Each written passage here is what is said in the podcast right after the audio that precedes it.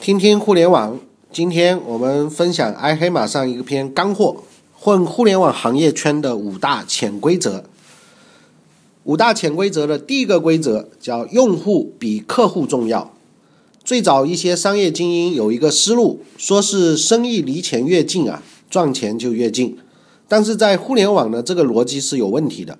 不论中国还是在美国，这个逻辑都是错的。前段时间，周鸿祎借用了毛主席撤出延安时候的一个说法，叫“地在人失，人地皆失；地失人在，人地皆得”。人就是用户，地就是收益，说的是对的。举第一个例子，最早推出竞价排名的公司叫做 Overture，这个生意模式竞价的模式很好，也发展了足够的客户，依赖于与雅虎和谷歌的合作，Overture 一度成为市场上最受资本追捧的公司。但是问题是，它只有商业模式和客户，却没有属于自己的用户。突然有一天，谷歌宣布说不再跟 Overture 合作，自己要建立广告系统的时候，一夜之间，这家公司的业绩就下滑了三分之二。更祸不单行的是什么呢？是雅虎又找过来说，要不你卖给我，要不我们也学谷歌自建一个广告系统。那 Overture 连还价的机会都没有，只好委身变卖。有最优质的客户，也有最牛逼的商业模式，但是没有用户的基础，这就是 Overture 的。教训。此外，DoubleClink 也是这样的道理。有兴趣的同学可以在百度上百度一下 DoubleClink。那这是全球最大的广告中介平台，拥有最强大的广告发布算法，覆盖了全球的优质客户基础。因为没有自己的用户群，是怎么这个股价狂跌的？最后卖给了谷歌。那像这个 DoubleClink 呢，跟阿里妈妈是类似的东西啊。那第二个例子是二六三免费电子邮局。曾经市场是二六三电子免费的这个电子邮箱市场占有率第一，为了追求收入呢，强制升级到全面付费版本。那他们的逻辑就是邮箱地址啊，类似于像我们的手机号码，在一般印在名片上。那么高端的人人群或者是一些商务人士是不会随意的去变更重要的这个邮箱地址的。但结果可笑的是，不但他们丢失了免费的用户，连付费的用户也流失殆尽。那中国的这个互联网的奇葩案例啊，那现在我估计大家都在用 QQ 的这些邮箱啊。那第三个案例就是 QQ，马化腾最初做 QQ 并没有自己做运营平台的想法，只是想把系统卖给运营商。结果呢，运营商从软件工程的思路来考核，说这个 QQ 这个东西大概多少人多少时间做出来的？那这么一算呢，QQ 连一百万这个人民币都卖不掉。那一百万，确实，当时马化腾几乎八十万就想卖卖掉 QQ 了。可正当这个时候，他看到了这个美国在线 AOL 收购 ICQ 的这个新闻。那大家都知道，QQ 最早就是学的 ICQ 啊。那一亿多美金，当时美国在线收购 ICQ，是按照一个用户多少钱来算的。那 p o l y 马当时眼睛一亮，原来互联网上用户就等于钱。然后他按照这个估值重新估价，结果中国的各种互联网精英嘲笑不已，新浪各种白领用户可能还可以算点钱，那 QQ 那些小屁孩也能值钱吗？那别开玩笑了。那 IDG 当时当真了，南非人也当真了。那我们都知道 QQ 幕后有很大的一笔投资是南非人啊。那些精英们都说，你看傻逼南非洲人被马化腾忽悠了吧？今天还会有人质疑 QQ 的用户不值钱吗？但是就在最近两年，还有不少人质疑四三九九的用户不值钱。那这个，那我们只能呵呵笑笑了啊。那四三九九就是像，呃，就蔡文胜的那个小游戏啊。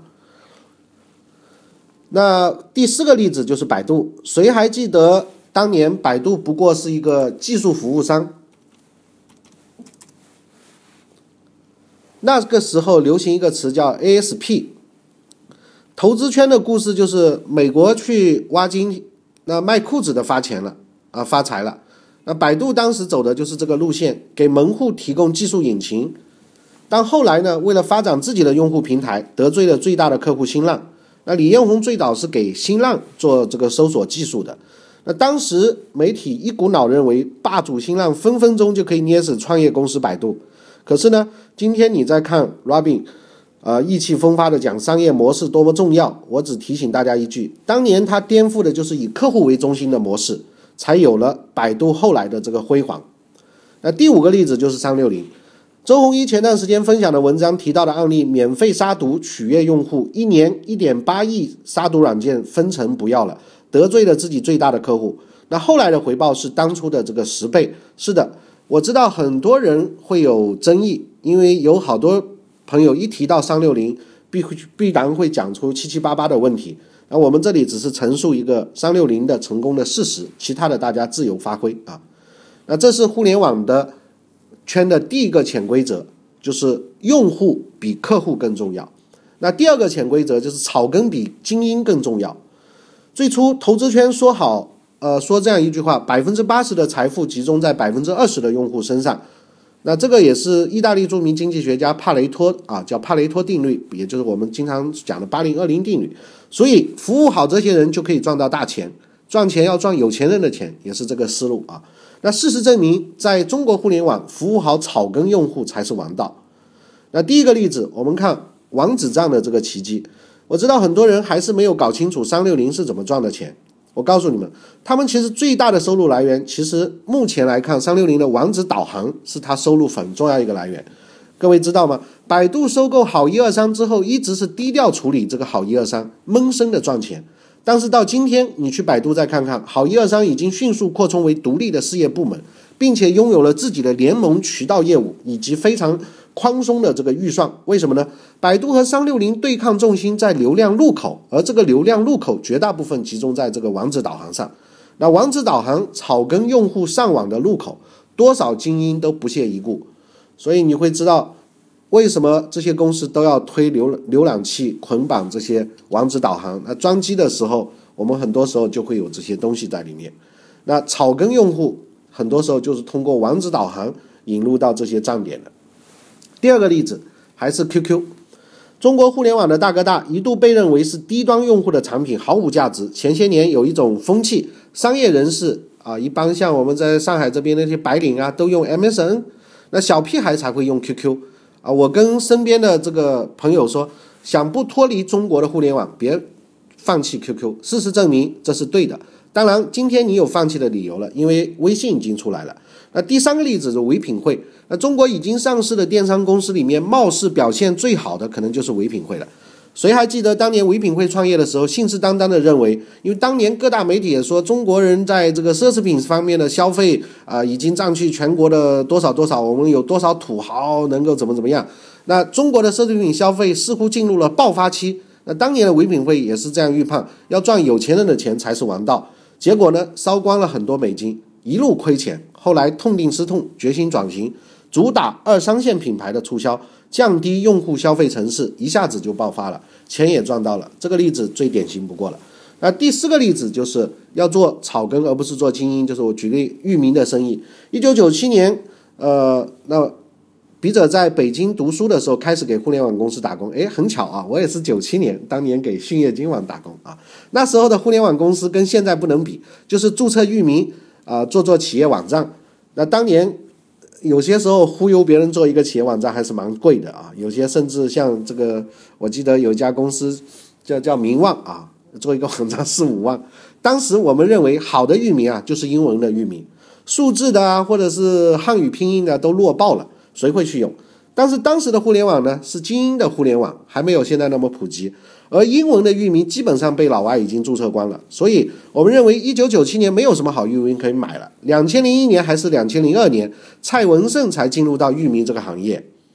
那汉语拼音是中国人熟悉的，就像我们现在这个一号店啊一号店这样的拼音的这个域名，像数字域名是输入难度系数最低的，草根需求远大于精英的需求。那说自己没有眼光，就是当时一直没有意识到草根需求才是互联网的王道。那第三个互联网圈的潜规则就是跨界优势及资源的副作用。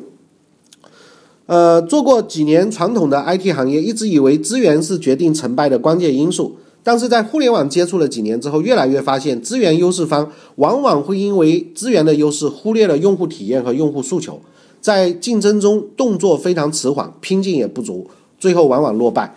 越有资源越不行，几乎成为互联网的铁律。而目前，包括百度、腾讯也出现了这样的反思，他们内部叫做“富二代思维”。百度、腾讯的内部产品往往有富二代的思路，仰仗着目前的这种成功的资源，反而缺乏了市场的竞争力。那先说说几个资源副作用的范例吧。第一个，微信是腾讯爆发的重要产品，但是大家都知道，微信并非腾讯的嫡系团队的战果。那腾讯的移动部门是它的嫡系，有几百号人，在移动互联网领域呢，却屡屡的错失良机。广州的这个电子邮局团队，也就是张小龙，呃，Foxmail，腾讯收了之后，他负责的这个团队，反而爆发出了巨大的冲击力，创造出了微信这样的颠覆性的产品。那第二个范例就是新浪刚出来火的时候，有一家新闻网站高调这个出事，叫千龙新闻网。当时千龙新闻网是传统媒体集团的产物，有各大传媒，呃合法的授权。简单的说，可以认为是官二代。官二代。当时甚至一群评论家认为说，千龙新闻网的这个资源优势啊，远胜于新浪，远远胜过新浪。新浪将会很快被终结。而事实是什么呢？这种含着金钥匙出生的网站，注定没有竞争力，居然一度沦为链接农场。成为搜索引擎要格外注意的垃圾链接来源网站。那这个地方呢，我也想到一个，就是大家都知道世界冠军邓亚萍啊。那后来退役之后呢，他去了人民网下面的一家公司叫极客搜索。那这种呢，似乎看上去非常强大。我们说人民人民人民网呢，那那多厉害啊！但是呢，大家你看有多少人会用这个极客的搜索引擎啊？那再说跨界竞争的案例。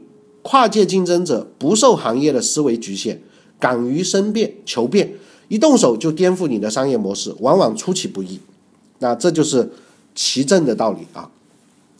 第一个例子，我们看史玉柱搞游戏，当时认为搞保健品的弄游戏纯粹是胡搞乱来，多少资深的游戏人士都给史玉柱的游戏下了一一定不行的这样一个结论。结果呢，虽然今天我们说巨人似乎后续的产品也不见得有多好。但是游戏行业公认的一点是，征途这个游戏颠覆了游戏的传统商业模式，这个模式已经被人们称为中国的模式，而后续的中国的像不管是页游、手游都延续了这样一个模式，也就是从把原来的按时间付费在线玩游戏的方式，转变成了免费的游戏。我游戏可以给免费玩，但是呢，道具是需要付钱的。你想越玩的精彩，越往后玩玩上瘾了，你要不断的买更好的道具，这个时候他就可以挣钱了啊。那这就是一种非常厉害的跨界的想法，颠覆了原有的模式。那第二个例子就是三六零搞杀毒，三六零绿星大战一开始我们都认为说绿星就呃绿星是输定了，因为判断的依据就是互联网模式必将击碎传统的软件的这个模式。事实正如我们预料的，所有传统的 IT 公司。都应该从此吸收教训。那第三个例子就是小米搞手机，虽然我一直还算是比较看得开的这个跨界竞争者，当初我还认为雷军跨界太大了，用互联网的思路逆袭传统生产领域似乎不太可能。但事实击碎了我的判断，小米现在已经非常成功了。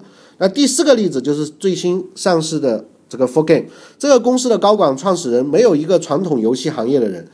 在页游初期火爆的时候，传统的游戏公司在干什么呢？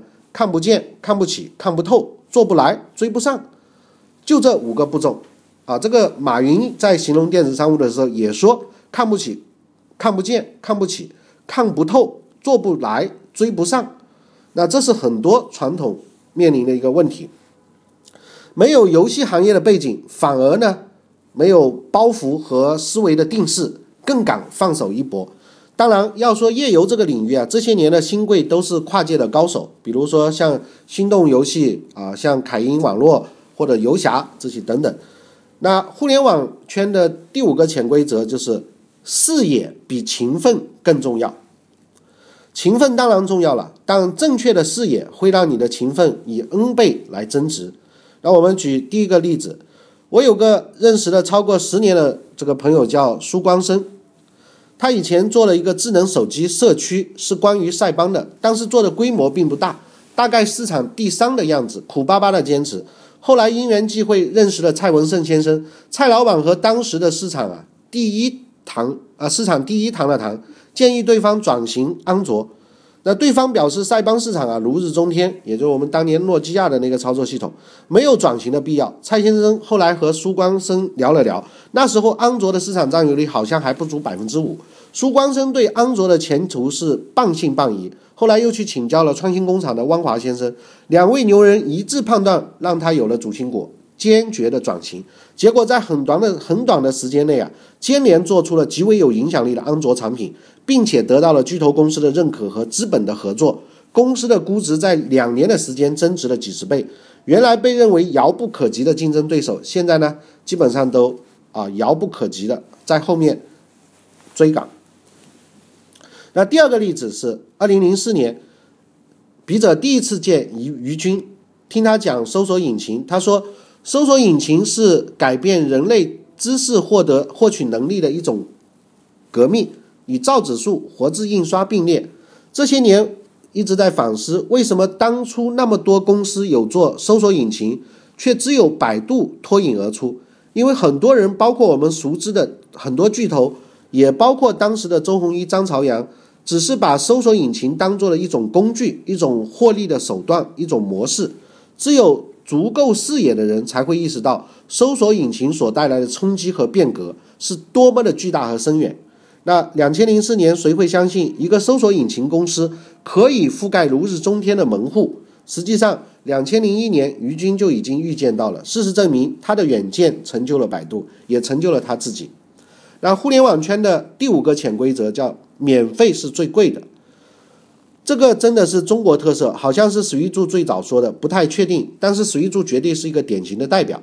巨人集团的游戏不但免费玩，还给玩家付工资，传统游戏人都会觉得不可思议。但是最后算下来，收益率却高得吓人。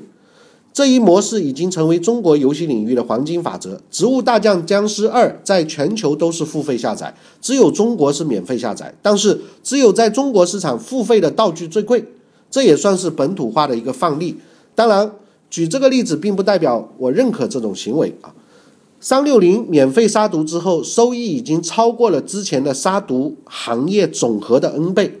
那淘宝跟 eBay 的例子也是这样，用免费开店模式加草根网站推广，秒杀了原来 eBay 的这个付费的开店模式，加上门户网站排他广告这种方法。但是今天我们看最新披露的数据，淘宝的利润水平远超一倍不是远超一倍中国，是一倍的全全球。你看这个免费神奇吧？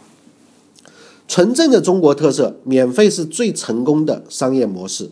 周鸿祎说：“也许有一天，硬件都会免费啊，硬件会免费。那事实上，像雷军做的小米手机，或者说呃乐视的乐视电视，还有以后我相信很多的一些产品，啊，硬件估计会送给我们用，但它会有收钱的方法。”那这篇文我觉得非常棒，来自于埃黑马，呃，不知道这个笔者是谁啊？当然一看肯定是互联网内圈内的一个非常非常熟悉的一些人，因为他提到了于军啊，还有一些呃很早年的一些事情。